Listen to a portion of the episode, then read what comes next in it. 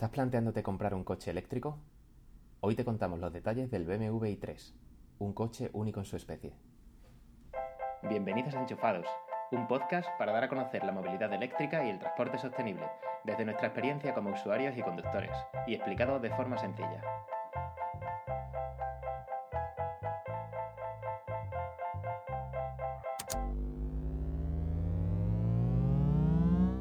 Hola, soy Emiliano.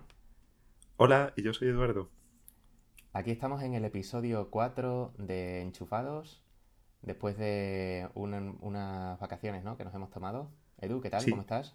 Muy bien, muy bien. Estoy muy bien. Eh, un poquito más descansado. He estado unos días descansando y con la familia en la playa y todas estas cosas que se hacen en verano. Pero por supuesto que ha habido también mucha movilidad, eléctrica. Eso es. Sí. Y, bueno, yo tengo que contar que mm, he estado en Marbella, en la Tesla Store que hay montada allí en el Corte Inglés. Pues, he, alucinado eh, con los Model X y los Model S que había por allí. Y he tenido también la oportunidad de cargar el coche en los Destination Charging que ha puesto Tesla en, ese sitio, por ejemplo, y en algunos sitios más. Edu, ¿qué es la, qué es la, la Tesla Store esa que estás comentando? Pues es una tienda, digamos, temporal que ha puesto Tesla en, un espacio del corte inglés, eh, donde básicamente el corte inglés yo creo que les, alquila o les deja, les cede un espacio y ellos montan allí pues su propia decoración con sus vendedores y demás. Y en concreto en el, en el que hay de, de allí en Marbella, tienen puesto en exhibición un Model X y un Model S y luego además en el aparcamiento tienen otros cuatro o cinco coches más que usan para, que la gente haga pruebas de conducción. Entonces yo no hice la prueba de conducción, pero sí estuve por allí y estuve viendo un montón de Teslas, por supuesto, y, nada, y me estuvieron explicando algunas cosillas y demás. Y por si alguien quiere acercarse a la tienda de Marbella, a la tienda esta temporal de Marbella, ¿para hacer la prueba de conducción hay que pedir cita o llega allí y hacer la prueba y punto? No, hay que inscribirse en la web, aunque yo no sé si, si tú llegas allí y, digamos, eres una persona con cualificada para que te hagan una prueba sobre la marcha, pues a lo mejor te la hacen sobre la marcha. Eh, a lo mejor más dependiendo de la agenda o algo así, ¿no? Eh, sí, efectivamente. Tiene pinta de, que sea eso así.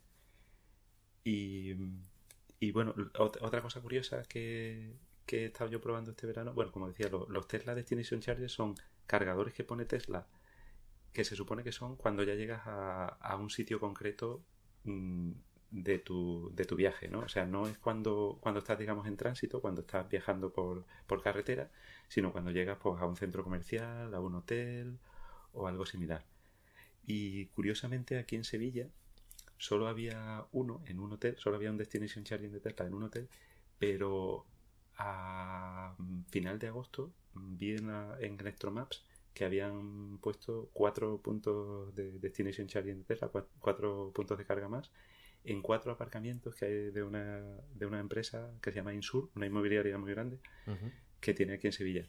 Y nada, justo antes de irme de vacaciones, eh, probé uno y, bueno, prácticamente lo estaba estrenando yo. Le quité las bridas al, cable y, bueno, y va súper bien porque son son además no hace falta tarjeta ni pedir que te los activen ni nada. Tú llegas descuelgas el cable del además ni, ni, siquiera necesitas cable ya trae su cable entonces ni siquiera eh, tienes que sacar tú tu cable. Tú descuelgas enchufas en tu coche y te pones a cargar. O sea que los Destination Charger sí que los pueden usar otros coches que no sean Tesla ¿no? Efectivamente, eso es un, lo tienen bastante bien montado porque siempre o casi siempre instalan, bueno, me imagino que a veces instalarán solo el cargador para Tesla, pero en, la mayoría de los sitios tú también, yo creo que estuviste en su día en uno y también te encontraste con la misma situación. Eh, siempre ponen dos cargadores, uno que es exclusivo para, para vehículos Tesla, es decir, que tú enchufas otro coche y no carga, aunque tiene el mismo conector, y otros que sí son para cualquier vehículo eléctrico. Y además tienen dos plaquitas diferentes. En uno pone solo para vehículos Tesla y otro pone vehículos eléctricos. Entonces yo llegué, me puse en la plaza de vehículos eléctricos y cargué sin ningún problema. Y, y luego, curiosamente, eh, bueno, eh, eh, a la vuelta de vacaciones probé otro sitio, probé otro, otro aparcamiento aquí en Sevilla, en la zona de República Argentina y curiosamente ese aparcamiento no funcionaba el punto de carga cuando llegué. Llamé al, teléfono que había de, atención al cliente del parking porque no había nadie en la casetilla y me, me, bueno, me contaron que era otra empresa la que se encargaba de mantenerlos, que ellos no sabían nada, pero al rato me llamó el gerente de los parking y estuve hablando con él un buen rato. El hombre muy agradable. Eh, me estuvo contando pues la historia de, cómo habían ellos llegado a, a poner los Destination Chargers de, de Tesla, o sea, de Tesla, que era para, para diferenciarse un poco de la competencia y tal, que veían eh, en esto que, que, tenía mucho futuro. Qué bien. Y la verdad que sí, eh, me, me, resultó muy, Estuve muy contento de hablar con él y, y, de que había gente que. Hubiera gente que tiene esa inquietud por, por la movilidad eléctrica. Me contó también que con estos cuatro Destination Chargers ya Tesla había cubierto el cupo para Sevilla para el año 2017. Me dijo que ya no iban a poner ninguno más, que me resultó Ningún bastante curioso. Destination Charger más, ¿no? Ningún Destination Charger más. Eh, porque, bueno, Sevilla es una ciudad grande y hay muchos hoteles y hay también eh, varios cortes inglés, que eh, en los cortes inglés es otro, otro sitio que están, que están poniendo Destination Charging. de hecho, Tesla había llegado a un acuerdo con, con el corte inglés. Entonces, bueno, pues esa ha sido un poco mi, mi, mi, historia este verano. Ah, bueno, y también en Fuengirola eh, eh, también llegué al, al, punto de carga de un aparcamiento que es donde siempre, siempre cargo yo cuando voy y estaba ocupado ese día por, por un pedazo de Tesla muy chulo que ya pondré, pondré alguna foto en el Twitter. Bueno, de todo esto pondremos fotos en, en Twitter a, a, lo largo de los próximos días para que lo veáis. Y, y nada, y eso también fue muy curioso porque eh, bueno, yo, a mí no me, no me, importó esperar porque yo me iba a quedar varios días en Fuengirola y, y podía cargar más tarde. Pero el, el hombre, eh, la persona que tenía el Tesla allí, tenían una tarjeta con el número de teléfono y, y lo alquilan. Entonces, bueno, ya, ya os contaré la semana que viene también alguna anécdota de esto porque tampoco me, me quiero ahora enrollar. ¿Alquilan el Tesla ese? Sí, alquilan ese Tesla. Para bodas y para, para probarlo y demás. Qué guay. Entonces, bueno, fue bastante curioso. Estuve hablando con, por WhatsApp con, con los dueños, que son de Estonia. Ajá. Y, y nada, estuvo curioso. Vale. Y nada, ¿y tú qué tal? Bueno, tú este, por, eh, tienes coche nuevo, ¿no? Sí, bueno, pero un segundito, que te cuento lo del coche ahora. Que eh, te voy a, te voy a hablar, vamos, vamos a seguir. Quiero comentarte una cosa de los Destination Charger y de los, y de los Supercharger también. Bueno, no sé si te he contado, creo que esto no te lo he contado fuera de micrófono, que aquí en Extremadura la red de hospederías, que son como una especie de paradores así pequeñitos que hay, esos regionales, ¿no? También van a poner Destination Chargers. Yo no sé cuántos hay, pero... Pues sí, vi la noticia ayer y creo que hay 8 o 9, por lo menos, 8 o 9 hospederías. Extremadura es muy grande, pero bueno, mira, ya es otra cosita más, ¿sabes? Sí. Eh, creo que también han puesto otro Destination Charger en un hotel en Cáceres, por lo ah, menos uno. Sí. Y... Y lo que sí me gustaría, Edu, es que aclarases la diferencia entre los Destination Charger y los Supercharger. Sí, sí, muy bien, bien pensado. Eh, sí, los Destination Charger, como comentábamos, son eh, cargadores que están pensados cuando vas a pasar más rato, en, eh, o sea, más rato cargando, ¿no? pues eso, cuando vas a un centro comercial, cuando vas a un hotel, que te vas a quedar la noche, o vas a, a lo mejor a almorzar o, o, a cenar allí. Entonces está pensado para, para ratos largos, son cargadores de carga Mm, que es lo que se llama acelerada, o sea, cargas a lo mejor pues a 22 kilovatios hora o a 11 kilovatios hora. Y eh, al contrario de los superchargers, los superchargers, como comentábamos antes, son cuando vas en ruta. Entonces, en tu supercharger lo que quieres es, o sea, si vas, por ejemplo, de Madrid a Barcelona, quieres pararte lo mínimo necesario para cargar y salir zumbando, ¿no? Entonces, un supercharger carga a, pues, 10 veces más rápido que un, que un destination charger, ¿no? o 5 o 10 veces más rápido. Entonces, eh, son cosas distintas pero son, son cargadores de, de Tesla ambos, ¿no? y, los proporciona la, la, red, digamos, la mantiene Tesla, aunque están en sitios pues de terceros, ¿no? Eh, pues eso, en, en hoteles, en centros comerciales, en, en parking y cosas así.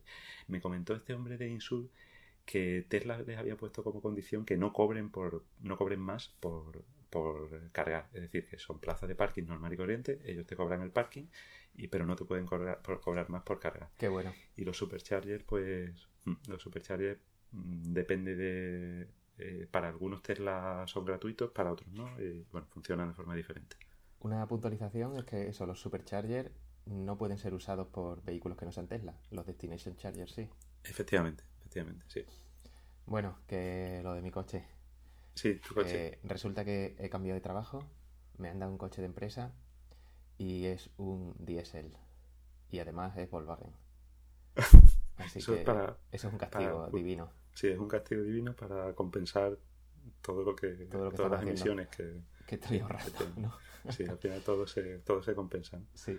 Bueno. Así que nada, eso, bueno, pues eh, deseando que llegue el fin de semana para poder usar el coche eléctrico.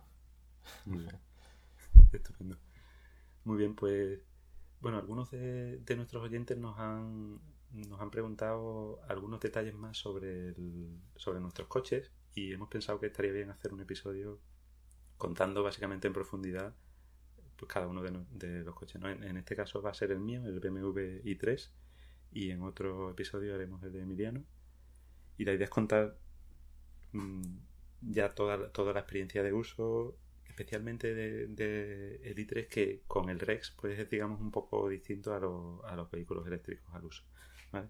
Entonces, eh, bueno, yo este coche, como ya he comentado, lo compré en julio de 2016. Ayer cuando lo miré tenía 20.600 kilómetros o por ahí, o sea que, que ha estado bien el, el primer año. Joder, qué guay. Y, y bueno, el i3 tiene. Es un coche muy curioso porque lo hay en dos versiones. La versión que es eléctrico puro, que funciona como cualquier coche eléctrico, es decir, tiene la batería y ya está. Y la versión con autonomía extendida, o lo que llaman el Range Extender o REX, ¿vale? Entonces ve- veréis que está el BMW i3 y el BMW i3 REX.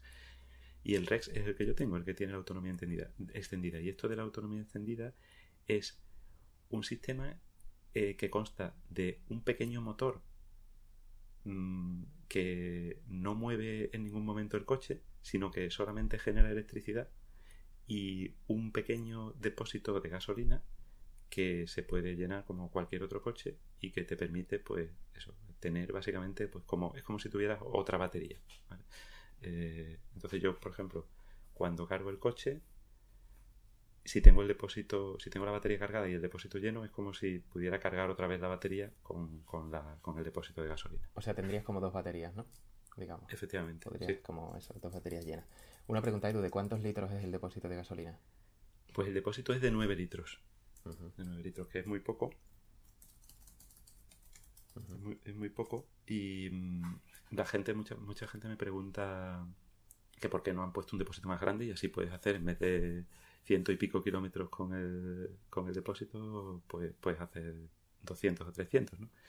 Y bueno, es también por, por la filosofía del, del coche. Yo creo que BMW aquí lo que quería era eh, tener un coche que mayormente fuera un coche de ciudad y un coche en el que tú eh, la mayor parte del tiempo lo ibas a usar como coche eléctrico puro y si alguna vez te quedabas, digamos, en una situación que no puedes cargar o necesitas hacer un viaje largo o algo por el estilo, tuvieras, digamos, esa, esa red de seguridad que proporciona el Rex.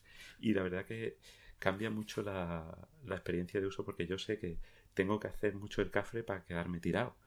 Eh, o sea, tengo que agotar la batería, tengo que agotar el depósito de gasolina y no, y que, y no recargar o no echar gasolina, ¿no? Que, que es un poco absurdo. Entonces, eh, yo sé que si llego a un sitio donde, que me ha pasado alguna vez, donde se suponía que iba a cargar y el cargador no funciona o el cargador está estropeado o ocupado o algo, pues nada, pues, lamentablemente tengo que tirar de gasolina, pero por lo menos no me quedo tirado. Entonces, eso sí cambia mucho cambia mucho la, experiencia de uso, ¿no? Porque tú, por ejemplo, no te arriesgas, ¿no? Tú no te puedes arriesgar cuando, cuando apuras los límites de tu Nissan Leaf, eh, prefieres ser conservador y, y no arriesgar porque sabes que no tienes esa red de seguridad. Yo puedo arriesgar un poco más y, y aunque hay veces que he dicho, bueno, pues voy a intentar llegar a tal sitio sin que, sin que tenga que usar el- el Rex, pues bueno, si no llego no pasa nada, aunque, aunque hay veces que lo he conseguido y, y he ido de tal, conduciendo de tal manera que lo he hecho, pero si, no hubiera llegado pues tengo siempre esa, esa red de seguridad, ¿no? Está claro que es muy diferente. Es muy, muy diferente a... Con sus cosas buenas y sus cosas malas, como tú decías, ¿no? Tienes que tirar de Sí. gasolina, pero primero ya te está dando el doble de autonomía que mi coche, por ejemplo. Y segundo es eso. Mm, Tú podrías además llenar, u- imagínate tener la... Porque eso eh, en realidad eh, que, a mí me resulta muy curioso el funcionamiento, me gustaría que lo contaras un poco. Lo que hace es mantenerte la carga en un punto, ¿verdad? Sí, efectivamente. Sí. Eh, eso, el funcionamiento del Rex, que es lo más, eh, lo más curioso de este coche, es como decíamos antes, que no el, motor, que es un motor de motocicleta, el motor que BMW usa en, otras motocicletas, es un motor de 25 kilovatios, 650 centímetros cúbicos, un motorcillo de, de dos cilindros, mm, lo que hace efectivamente es mantenerte la carga en un punto. Cuando yo voy conduciendo con el, con el coche, em, hay como un triangulito en que un triangulito blanco que marca aproximadamente como el 6% de, o sea, en la barra que yo tengo, digamos que me mide la batería, hay un triangulito que me marca en, en, qué punto entra el Rex, En qué punto entra el Rex, que si tú no tocas nada, o sea, si tú no lo pones en marcha manualmente, siempre él se pone en marcha, quieras tú o no quieras, cuando tienes un 6,5 de batería, un 6,5% de batería. Entonces, en ese momento entra el Rex y tú ya, mientras esté el coche por debajo de esa carga, no lo puedes quitar. Pero tú lo puedes eh, forzar antes, ¿no? También si quieres, ¿no? Efectivamente, sí. Efectivamente, entonces tú puedes, eh, cuando, si el coche, por ejemplo, está al 80%, tú no puedes poner en marcha, en marcha el Rex. Eh, pero en cuanto baja ya por debajo del 75%, sí puedes. Entonces, dependiendo de la situación del viaje y de dónde vayas y de la orografía y de si vas a poder cargar o si no, eh, pues así te organizas y, le dejas más carga al coche o le dejas menos, eh, usando el REX para mantenerla. ¿no? Y luego comentaré algunos viajes de ejemplo que hago yo y os cuento pues, cuando pongo el REX y demás. ¿Sabes, Edu, que así contado me parece como bastante complejo, pero luego es muy sencillo? no sé Si, si estamos ahí consiguiendo transmitirlo. Sí. Yo, bueno, yo creo que a lo mejor cuando, cuando contemos como un viaje típico, ¿vale? Eh, se podrá entender mejor. Eh, sí me gustaría un poco contar también, porque el, el BMW i3 es un coche bastante especial porque tiene varias características y es como el, el, primer coche que sacó BMW, bueno, el primero y el único en realidad, ¿no? Que, que es eléctrico el único que hay en el mercado. Entonces la historia de su desarrollo es muy curiosa porque ellos empezaron a hacer pruebas y en su día, bueno, hace ya un montón de años, y mm, empezaron adaptando un mini y haciéndolo eléctrico. Entonces eh, hay por ahí minis eléctricos, aunque ahora van a sacar nuevo, uno nuevo. No sé si te enteraste que ahora han anunciado que, que en, en 2018-2019 van a sacar un modelo de mini puramente eléctrico. Ajá, yo eh, había oído algo de híbrido enchufable, pero... Pues sí, efectivamente, entonces cuando, cuando BMW empezó a desarrollar un programa de coches eléctricos, empezaron adaptando un Mini, que le quitaron, por cierto, los dos asientos de atrás y solo tenía los dos asientos de delante, los dos asientos de atrás era donde iba la batería. Y bueno, algunos mm, usuarios, algunos propietarios de BMW y tal, pues se lo cedieron para que hicieran pruebas y, ellos eh, hicieron todo tipo de, de mediciones y todo tipo de pruebas con esos coches y, eso fue la base del, programa del i3. Eh, luego hicieron lo mismo con, un Serie 3, o sea, que también hay, hay por ahí Serie 3 eléctrico. Bueno, hay por ahí no, porque en realidad luego cuando se acaba, digamos, el leasing, ellos te recogían el coche y ya está, y tú lo habías usado, habían, digamos, había servido de conejillo de indias, pero eh, ya se terminó, ¿no? Y, bueno, y luego eh, ya fue en 2013 cuando empezaron a producirlo comercialmente y, cuando ya se empezó a vender. Em, otra cosa interesante del, i3 es que es un coche que, que, tiene el chasis de fibra de carbono y es el único coche ahora mismo que hay que se vende en, en, producción, que se vende en serie, no coches digamos particulares de, de ediciones muy limitadas o de marcas muy exclusivas, eh, que también hay algunos pero efectivamente este, es de fibra de carbono porque la idea de, BMW era hacerlo el coche lo más ligero posible. Entonces eso, eso hace que, el coche con... o sea, la versión eléctrica pese solamente 1200 kilos y con el Rex pese 1350 aproximadamente. Entonces es un coche muy ligero y debido al chasis este de fibra de carbono. Y no sé qué más. A, lo mejor tú puedes contar algo así que te llame la atención del coche. Eh, bueno, yo, iba, yo quería comentar así que es un coche muy diferente a todos los BMW, al resto de BMW que hay. sea, se, eh, mm. se sale mucho de la línea de BMW, ¿no? Tú lo ves y yo creo que porque tiene el símbolo de BMW y porque ves, no sé, que sí, es verdad, los faros y tal, ¿no? Que son tan característicos. Sí, el frontal, el frontal tiene con, la, con los dos riñones estos de, BMW, sí, efectivamente. Exacto. Pero eh, se sale muchísimo de la línea general de BMW, muchísimo. Sí. Es un coche como muy informal, ¿no? Así muy y, mucho menos sobrio, o a mí me lo parece al menos, que, el resto de BMWs, ¿no? Y bueno, no sé qué ibas a decir, a ver. Yo iba a decir que, tiene como un look muy futurista, ¿no? Eh, o sea, parece un coche que, mm, no desentonaría en ninguna en alguna película de esta así que está ambientada en el futuro cercano, ¿no? Eh, que los coches así son como un diseño muy, muy futurista y muy, muy, muy raro. Y otra cosa que también me, hace mucha gracia es que el, el aspecto del BMW i3 es muy... O sea, o, lo odias o te encanta. Es como el, como el Nissan Leaf, ¿no? Que a la gente le parece... O hay gente que le encanta y otra gente que le parece feísimo. Entonces el BMW i3 también yo, yo me encuentro por ahí un montón de gente que, que realmente les parece un coche feo, feo de narices. Y no sé si es tu caso o si a ti te gusta. A mí me gusta muchísimo, a mí me parece una pasada. O sea, estéticamente me parece alucinante. Y es, y es un coche, eso, lo que tú estabas comentando, que llama muchísimo la atención. Yo voy con mi Leaf por ahí por la calle y mucha gente, vamos, la mayoría de la gente no se fija. Yo creo que como no estés un poco ahí pendiente de la movilidad eléctrica y tal, no caes en la cuenta de que es un Leaf. Si te paras un poquillo ya te das cuenta de que no tiene parrilla, no sé qué, de que también se sale un poquito quizá de la línea ahí general de los de los Nissan, pero tu coche eh, llama muchísimo la atención. O sea, siempre, siempre la gente se queda ahí mirándolo. También es verdad que como tiene dos colores o tres colores, ¿no? Entre los toques azules.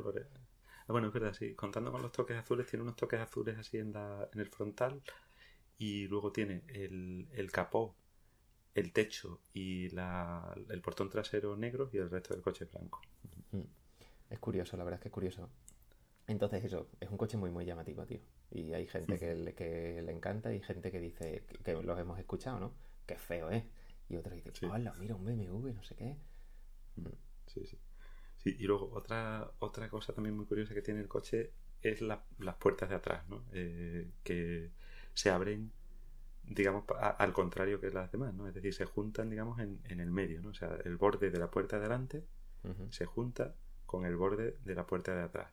Entonces, cuando lo abres, se, abre como si, digamos, como si fuera, o sea, se abre completo, ¿no? Entonces queda, yo creo que puse una foto en Twitter hace poco, pero bueno, las puertas esas, básicamente, en realidad, tienen también su ventaja y su desventaja. Yo creo que, son también muy chulas y, son bastante curiosas y llamativas, pero lo malo es que para cerrar la puerta de delante tiene que estar cerrada la puerta de atrás, es decir, que no son puertas totalmente independientes.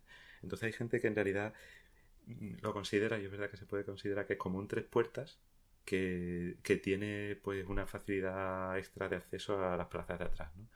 Eh, eh, es como si no tuvieras que, echar el asiento para adelante, sino que en vez de echar el asiento para adelante, pues abres otro portón y, entras en la, en la plaza trasera, luego cierras y cierras la puerta de delante.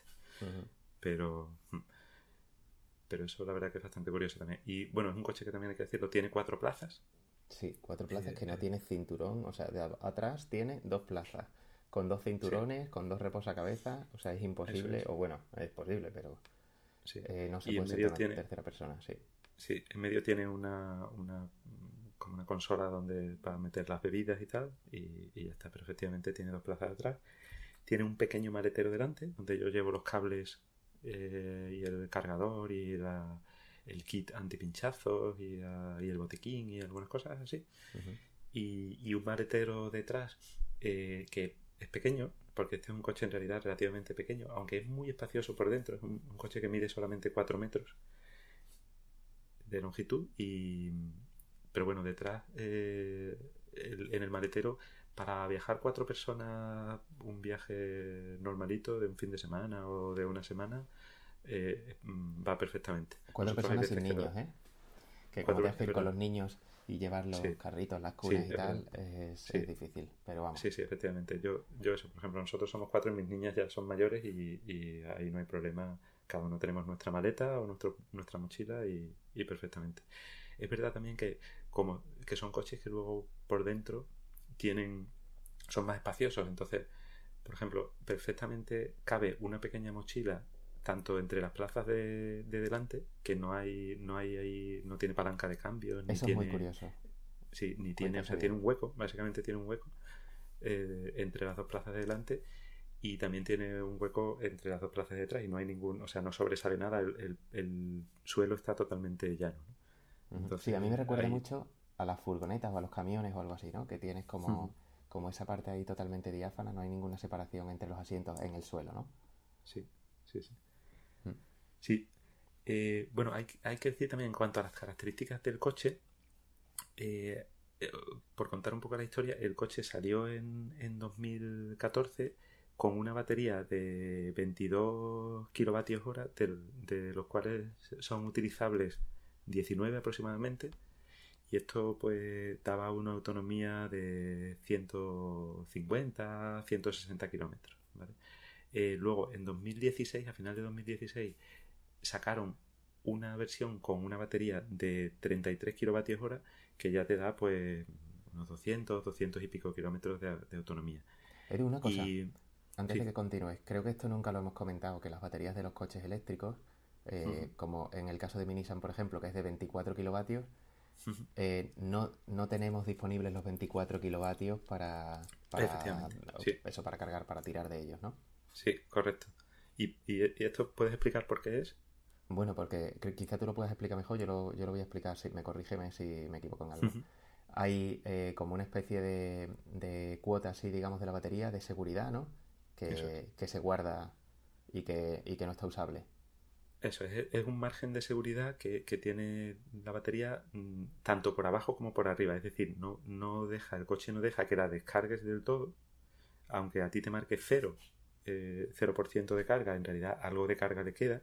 En el caso del BMW, eh, me parece que son pues a lo mejor un 5% o por ahí. Eh, en realidad le queda y por arriba igual, eh, no te dejan que la cargues a tope, o sea, que la cargues al 100% total de la capacidad, pues para que no sufran las células de carga. Entonces siempre ese margen de, seguridad, tanto por abajo como por arriba, queda en el coche. Y esto también lo curioso que tiene es que hay veces que con actualizaciones de software lo ajustan. Entonces si ven, por ejemplo, con, todos los datos que han recogido por ahí de, de la flota de coches, que, que hay no hay problema en, apurar un poquito más esos márgenes y en vez de dejar el 5% por arriba y por abajo se puede usar, se puede dejar el 4%, tanto por arriba como por abajo, pues ya has ganado ahí tú un 2% de carga, ¿no? Que te añade, que, al final se nota. Y, bueno, eh, esa es en realidad la, yo creo la, la razón de, de, esto, es por seguridad de, y que las baterías no sufran. Efectivamente. Por cierto, ahora que decías eso, Emi, ¿Hemos contado alguna vez eh, cómo, o sea, por qué se usan los, kilovatios hora y cómo funcionan los kilovatios hora y cómo, cómo, se, cómo equivale eso al, a los litros de un depósito y al consumo y demás? No, yo creo que no. Más o menos en profundidad, sí, no. Bueno, pues quizá podamos esto explicarlo el próximo programa, ¿no? Eh, por no desviarnos mucho del tema. Sí, sí, sí, sí, pero sí, tomamos nota. Muy bien, pues bueno, como estaba contando entonces, en 2016 salió el coche con, más batería, eh, ahora yo creo que ya solo se vende este de 33 kilovatios hora y por supuesto también con el REX, o sea, ambas versiones tienen el REX, el, Range Extender o extensor de autonomía y, y bueno, hay que decir también que hay otro coche en, el mercado, o bueno, o en el mercado de segunda mano, que es el, el Opel Ampera, que también tiene este mismo sistema de extensor de autonomía, es decir, una batería eléctrica y luego un motor que no mueve el coche, tan solo actúa como un generador de electricidad y te carga, te, mantiene la carga básicamente de la, de la, batería, ¿no? O te la carga pero un poquito. Eh, entonces, el, el Opera Ampera, eh, yo creo que aquí en España nunca se llegó a vender mm, directamente y que hay, hay varios circulando, pero, pero que la gente se ha ido a Europa, a Alemania, a Holanda y tal a comprarlo y, se lo traen para acá. Y es un coche que da también muy buen resultado. La gente, mm, por lo que se ve en internet, está encantada con él.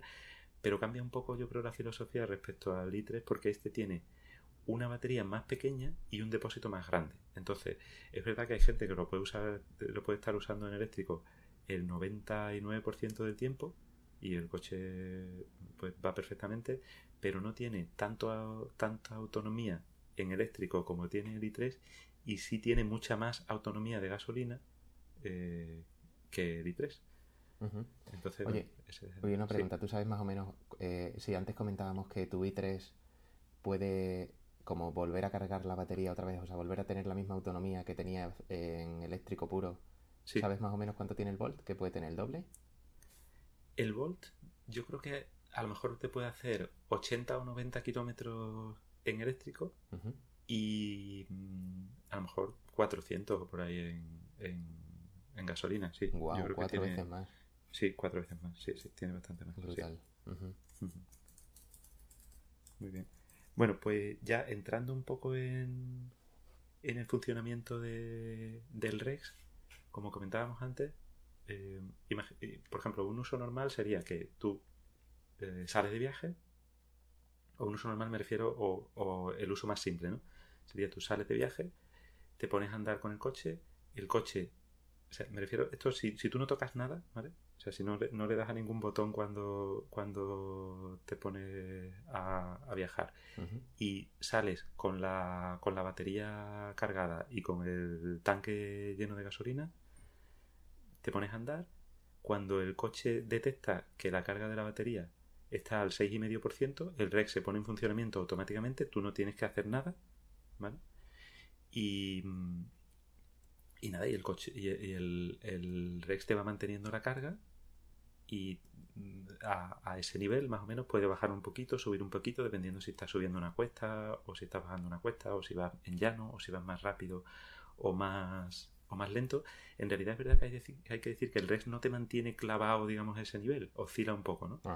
Porque eh, por cómo funciona la, el sistema, ¿no? Entonces siempre, digamos, si lo que tú estás chupando de la batería, mm, porque, porque eh, imagínate, estás acelerando, es más electricidad que la, la, que el Rex está metiendo en la batería, ¿no? que la que el Rex está generando, pues la carga baja.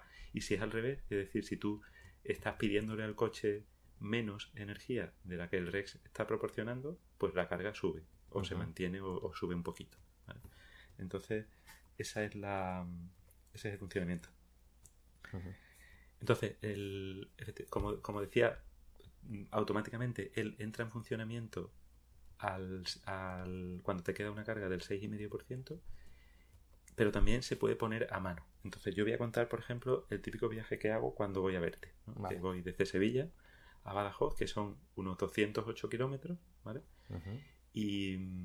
Que en teoría, con, la batería carga completa y con el depósito lleno con los 9 litros, llegas sobrado, ¿no? Porque harías unos 300. Sí, lo que pasa es que como depende de cómo vayas de rápido. Si vas a 120 por, por, la autovía, eh, bueno, tampoco vas tan sobrado, aunque hay que decir que la... Mm, yo siempre cuando voy a verte, siempre tiro, o sea, salgo de Sevilla, cojo la, la autovía de La Plata y en Zafra ya tiro por la Nacional y ya me desvío y, son como unos 75-80 kilómetros de Nacional que hay una limitación de 100. Entonces, obviamente se nota la diferencia de consumo de ir a 120 a ir a 100.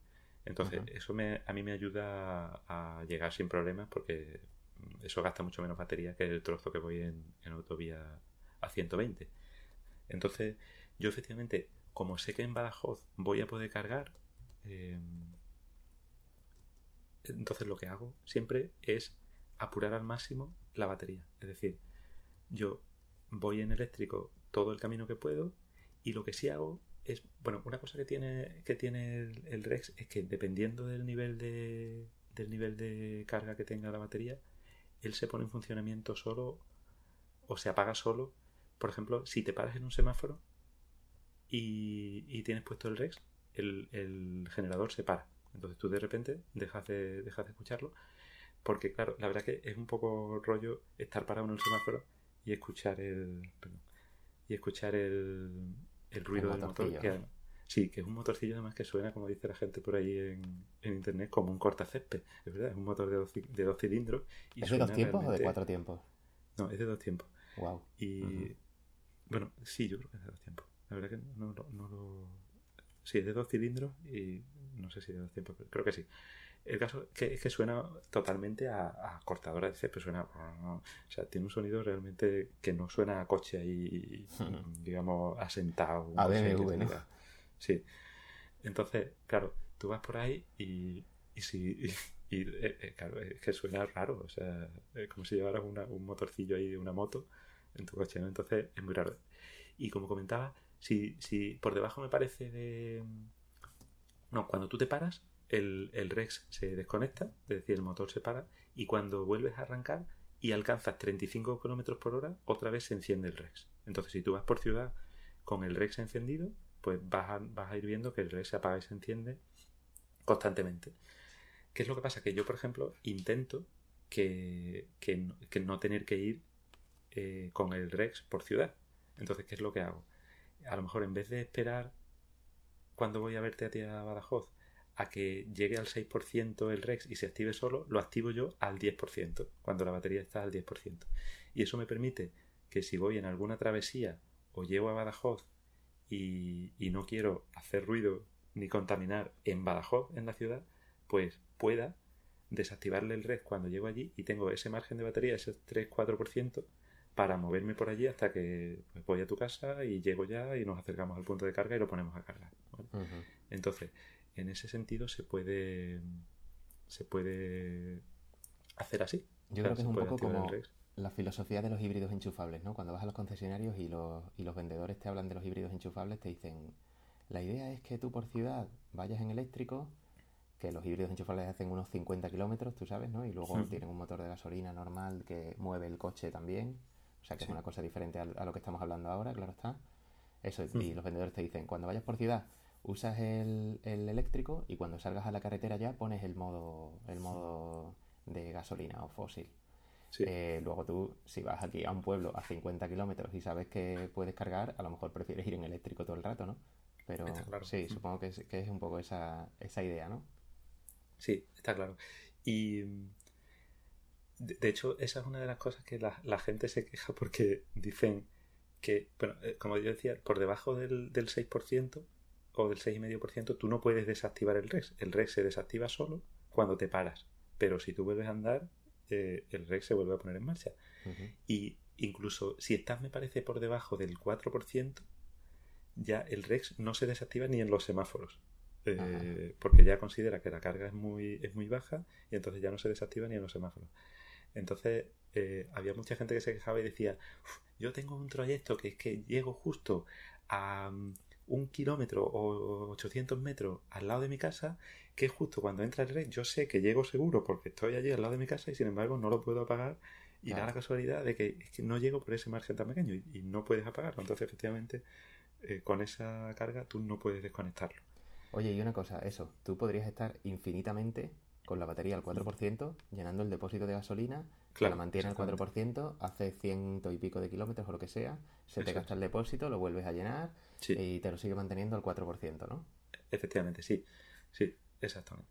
Entonces, este, este, este, este, coche permite hacer viajes largos. Yo en realidad estaba pensando, cuando estaba pensando en, qué decir en el programa, que no he hecho realmente viajes a lo mejor de 500 kilómetros todavía con este coche. Lo, más que he hecho es a Málaga, que son a lo mejor 250 kilómetros, o, eso, a, Extremadura, que son 200 poco, pero en realidad no, no he tenido que hacer un viaje en ese modo que tú dices, ¿no? De decir, venga, pues yo voy a salir, voy a dejar un margen de, en, el, Rex, si yo quiero, o sea, de, yo conectarlo a lo mejor al 20% y luego pues voy llenando el depósito tantas, veces como haga falta para recorrer la distancia que tengo que hacer, ¿no? Claro, porque el riesgo de quedarte al 4, como tú decías, es si, por ejemplo, de pronto hay una pendiente muy grande y el coche está consumiendo más de lo que le está inyectando, digamos, el Rex, ¿no?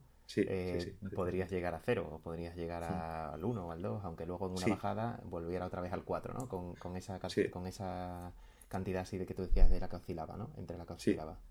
Exacto, sí. De hecho, eso es una de las cosas así que, que en realidad hay que estar un poco pendiente, pero a mí no se me ha dado nunca la situación. Y ahora cuento otro viaje que hago yo mucho, que, que mm, eh, puede que podría darse esa situación, pero efectivamente es lo que tú dices. Si, por ejemplo, yo llego y estoy haciendo un viaje en el que ya estoy al 6% de batería con el Rex en marcha y tengo que subir un puerto de montaña grande, como tú dices, el Rex no tiene, digamos, la suficiente fuerza o no genera la suficiente electricidad como para compensar lo que tú estás tirando, o sea, lo que tú estás solicitando de la batería. Entonces baja la carga.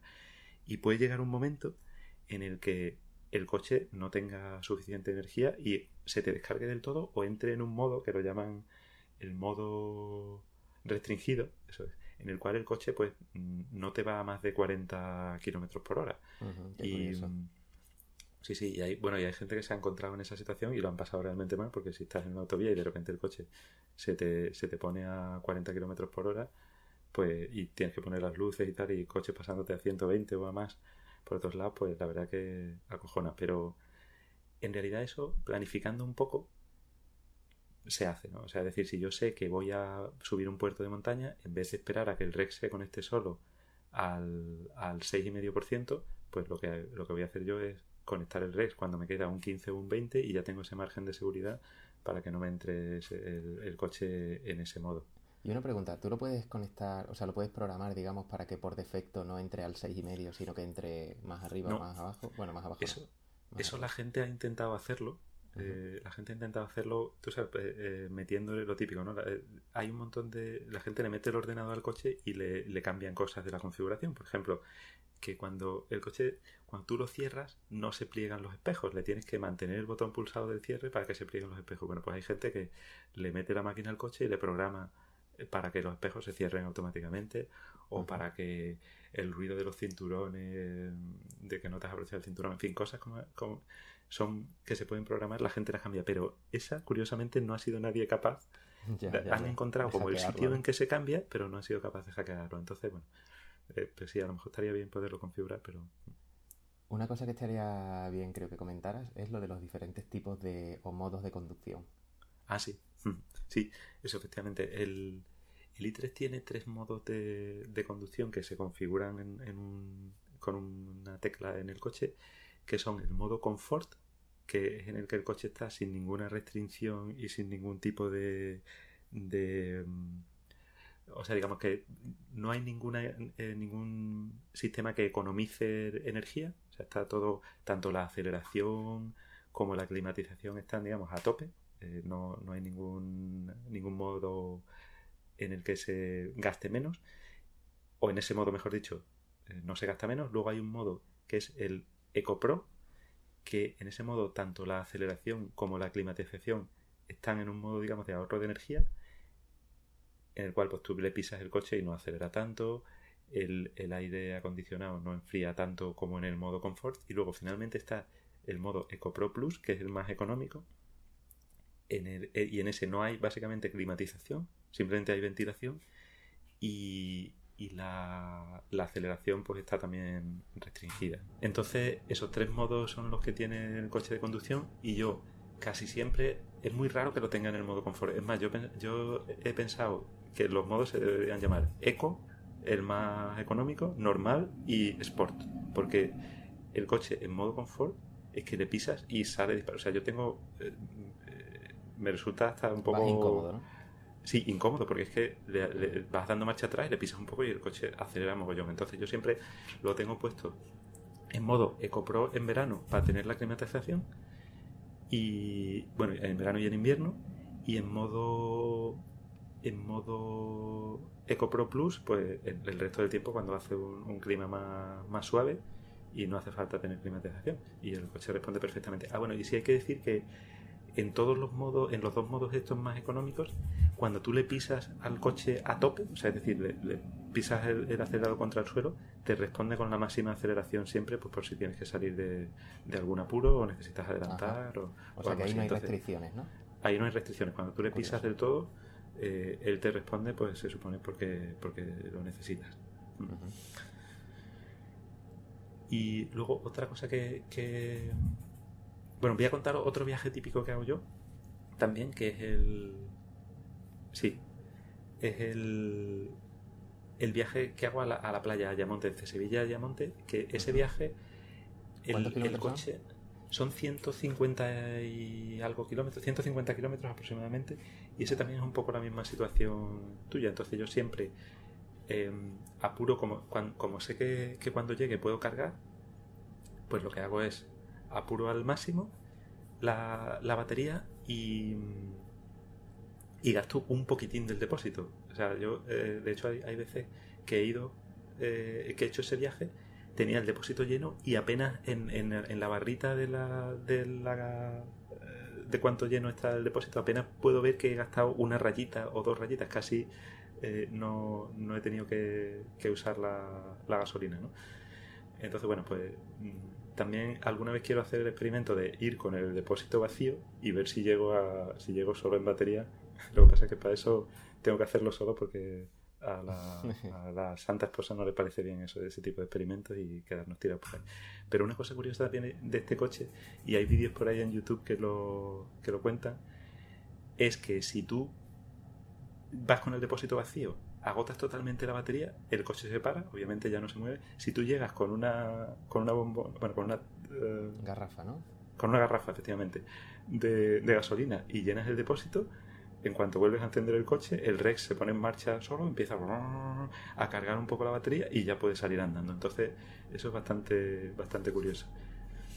Y, bueno, yo creo que, más o menos, espero que haya quedado claro el funcionamiento del Rex. Como, como comentaba antes, yo ya una vez le coges el tranquillo a cuando lo pones tú en marcha o cuando no, mm, funciona perfectamente el, coche además... Ah, bueno, una cosa muy curiosa es que cuando se gasta la gasolina tú no notas nada, simplemente ves que se apaga, digamos, el indicador de que está el Rex funcionando, se, o sea, que, está como, se, se, pone en gris y, se, se, apaga, pero tú sigues andando porque obviamente tiene batería. Entonces, en ese sentido, tú no tienes que hacer nada. Eh, cuando vuelves a, a, llenarlo de gasolina y vuelves a encender el Rex, el motor se vuelve a encender, pero eso es muy, muy sencillo de usar, muy transparente al usuario y hay que decir que en carretera y en autovía, que es normalmente cuando se usa el Rex, no se nota nada. Entre el ruido que hay de la rodadura del coche, eh, a lo mejor si tienes música y tal, se te tienes que fijar mucho para, por lo menos desde, el asiento del conductor, para, para, notar que el Rex está funcionando. Porque es verdad que aunque hace, aunque hace ruido desde dentro del coche, apenas se percibe. A lo mejor desde las plazas de atrás, porque el Rex está atrás, eh, sí se nota un poco más, pero en realidad eh, es, muy, es muy cómodo de usar en ese sentido. Bueno, yo, yo quiero decir que, mm, a ti eh, eso, la posibilidad esta del Rex, ¿no? Que al final, como decíamos antes, te permite hacer un viaje, aunque tengas que, un viaje de todo lo largo que quieras, aunque tengas que, pagar que parar cada 100 kilómetros o lo que sea, a echar los 9 litros de gasolina. Sí. al final un viaje, o sea, al final te permite este coche, tú ya te has deshecho de los coches fósiles que tenías. O sea, sí, tu único coche. Exacto, efectivamente. Yo eh, es mi único coche y, además esa era la idea. Yo tenía dos coches porque mm, por razones de trabajo y demás necesitábamos dos coches. Teníamos uno más pequeñito para andar por ciudad y otro más grande, que era el que usaba mi mujer y el que usábamos en viajes y demás. Y cuando nos planteamos comprar este coche dijimos, mira, nos podemos deshacer de los dos coches si, si eh, compramos el Rex. Y al final eso es lo que hicimos y efectivamente yo me, pude deshacer de, un Citroën Saxo que tenía, que me dio mucha pena, que se lo entregué además como parte de, del plan Movea este, en el cual pues tú podías achatarrar un coche de más de 10 años y, y te daban, eh, son 750 euros extra a la subvención que, que te daban.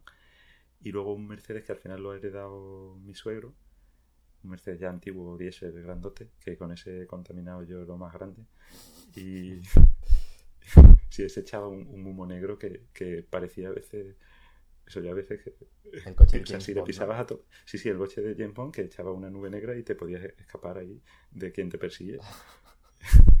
Entonces, bueno, en fin, yo, yo efectivamente para mí ha sido eso una gran, una gran diferencia en poder deshacerme poder, deshacerme del coche fósil y, tener este como único coche. Y lo tengo que mirar, pero creo que la última vez que, que lo miré, yo creo que aproximadamente el 85-90% de los kilómetros estaban hechos en eléctrico y el 10-15% son con el, con el Rex. Entonces, bueno. pues yo, sí, los viajes estos son los viajes que, que, hago, son a verte a ti, son a la playa, a Málaga alguna vez y tengo que probar hacer un viaje más largo, por ejemplo, de Sevilla a Madrid, para ver cómo, cómo, va, cómo va eso de, pararse cada 100, ciento y pico kilómetros a echar gasolina. Lo bueno es que, como son 9 litros, se tarda nada en repostar, con lo cual pues te paras dos minutos en la en, la, en el surtidor y, y estás listo. También otra cosa que he probado era para incluso hacerlo más rápido y no tener que, no tener que ir a la caja a pagar, hacerlo desde la app. Entonces hay algunas gasolineras que tienen una app que tú la cargas con, con crédito y luego puedes repostar desde el teléfono y tal y ya. Pero bueno, al final eso es una fricada y, y he acabado yendo también a la caja y, y preguntar. Y es muy gracioso. porque Sí, no, los de la gasolinera te preguntan, ¿y ese coche no es eléctrico? Sí, sí, es eléctrico y tienes que explicar, pero tiene un generador y tal. Entonces eh, es muy curioso verlo ahí. Y a, mí la verdad que me da un poco de corte a veces como repostar, me da como, como vergüenza y decir, pues, soy, tengo movilidad eléctrica, pero estoy haciendo como trampas, ¿no? Con esto de echar la gasolina. Pero bueno, en fin, e, eso ya es una cosa mía. Ojalá nuestros coches tuvieran autonomía para no tenerles que echar gasolina, tío. Mm, Ojalá eso pudiéramos usar los coches eléctricos que hoy por hoy la realidad, a no ser que tengas un Tesla y estés en un sitio donde haya una red de supercargadores eh, bien asentada y lo puedes usar como un coche normal. Pero bueno, hasta ahora, por lo menos, además, Jolín, la proporción esa que estás contando de 85-90 en eléctrico, 15-10 con el Rex, es una burrada, ¿eh? Sí, sí, sí, la verdad que sí que a mí me, me, me encanta el coche por dentro. Es, es como muy minimalista, eh, tiene una pequeña pantallita ahí en medio, muy chula. El, los asientos que son como de lana virgen o algo así, están hechos de lana virgen, todo está hecho como con material reciclado, ¿verdad? Ah, sí, es verdad. Eso eh, no lo hemos contado, pero BMW cuando diseñó este coche diseñó que fuera sostenible no solo el coche en sí fuera eléctrico y tal, sino también todo el proceso de fabricación y, todo el proceso de, digamos, desde que, que se fabrica el coche hasta que se tiene que reciclar, ¿no? Entonces, eh, las fábricas donde se fabrican, eh, que están en, en, Michigan y en, Leipzig, en Alemania, esas dos fábricas están alimentadas con, con energía renovable. Entonces, eh, para la fábrica de Alemania instalaron aerogeneradores y el coche se fabrica con energías renovables y demás. Y efectivamente los materiales de, de dentro son unas fibras naturales que se llaman KENAF, el salpicadero se ve así que tiene como, como eso que está hecho como, como de estas fibras, los paneles de las puertas. Lo de la lana virgen no es en todas las gamas. Mi, mi coche es el más, el más básico en cuanto a interior y tiene pues son fibras textiles normales, pero efectivamente hay algunos que, que están hechos con, con lana virgen y con, con, un cuero especial, ecológico, con unos tratamientos, con aceite de oliva, en fin, unas pijadas y, y muy chulo.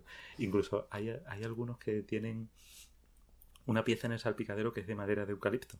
Entonces tú vas viendo pues cómo la madera va, va cambiando, como una cosa viva que es, va cambiando de color y, y tal. Y bueno, un poco parecido al, a lo del Tesla Model 3. Y, pero sí, pero ese era el interior más premium y yo no tenía, no tenía dinero para, para comprarme esa opción. Lo que sí le puse yo, que, que, es muy útil y que son las únicas opciones que, que al final cogí del coche, fue el, el asistente de aparcamiento y la cámara de marcha atrás que, además vean una cosa con la otra, no podías poner la cámara solo sin tener el asistente de aparcamiento, que básicamente hace que el coche te aparque en batería solo, que es también bastante curioso de, ver, tú lo has visto, ¿verdad? En batería no, en línea, ¿no? Eso, sí, efectivamente, en línea, perdón, sí, en paralelo, eso es. Sí, sí, eso es alucinante, ver cómo el coche completamente solo pulsándole un botón eh, te mueve el volante, te acelera, te frena, te da hacia adelante, hacia atrás, hace todas las maniobras necesarias para meterse en un hueco en un aparcamiento en línea. Exacto. Y entonces esa fue una opción y, y bueno, y luego un paquete que llama IBM de confort que básicamente tiene, eh, pues, ¿qué era? Eh, algunas cosas de la climatización, una serie de, de historias del, del sistema de, de, entretenimiento, en fin. Eso en realidad es, eh, es un poco cutre porque si tú te compras el coche es básico, yo creo que no tiene ni climatización. Entonces le tienes que añadir ese paquete que tiene que te añade unos cuantos huecos, el reposabrazos y unas cuantas cosas de ese estilo. Y por último, una cosa súper útil que son los asientos calefactados. Que eso sí, sí es una opción que, me parecía a mí barata eh, respecto a, otras opciones, porque yo sé, a lo mejor unas llantas te cuestan 1000 euros y, el, y los asientos calefactados eran 300. Y, y en invierno es súper útil para ahorrar autonomía porque eh, gasta muchísimo menos el poner los asientos calefactados que, encender la calefacción normal del coche de aire. Entonces eso lo usamos mucho en invierno y, y eh, eso de tener la espalda calentita es genial y ahorra, ahorra mucha batería. Y nada, yo eso estoy encantado con el coche, como ya he dicho tiene casi 21.000 kilómetros y, y al final eh, lo acabaré devolviendo mm, cuando termine el, el plan este de financiación que tenemos, que tenemos tanto tú como yo, ¿no? De tres años. Pero básicamente porque habrá otro coche, bien sea el, Tesla Model 3 o otro BMW, que, que estará mucho mejor por, por el mismo dinero, por cómo van cambiando de rápido las cosas. Pero aparte de eso, yo estoy muy contento. Muy bien, qué guay. Pues nada, Edu, hoy creo que este es el capítulo más largo, el episodio más largo que hemos hecho con diferencia. Sí, ¿no? Que me he enrollado. Que no bueno, está genial, está genial. Pues nada, eso. Eh, muchas gracias a los que estáis ahí escuchándonos. Y quedamos, por supuesto, como siempre, a vuestra disposición. Si tenéis alguna duda sobre este coche en concreto, de algo que, no hayamos contado hoy o que, queráis saber más, o de cualquier otra cosa, a vuestra disposición. Nuestro, nuestro Twitter es enchufadospod y nuestro correo electrónico es enchufadospod.gmail.com Agradecemos valoraciones en iTunes o en cualquier otra plataforma. Nos ayuda mucho a darnos a conocer y a que otra gente también pueda, pueda, eso pueda llegar a nosotros. Muchísimas gracias a todos los oyentes. Muchas gracias y hasta la próxima. Adiós.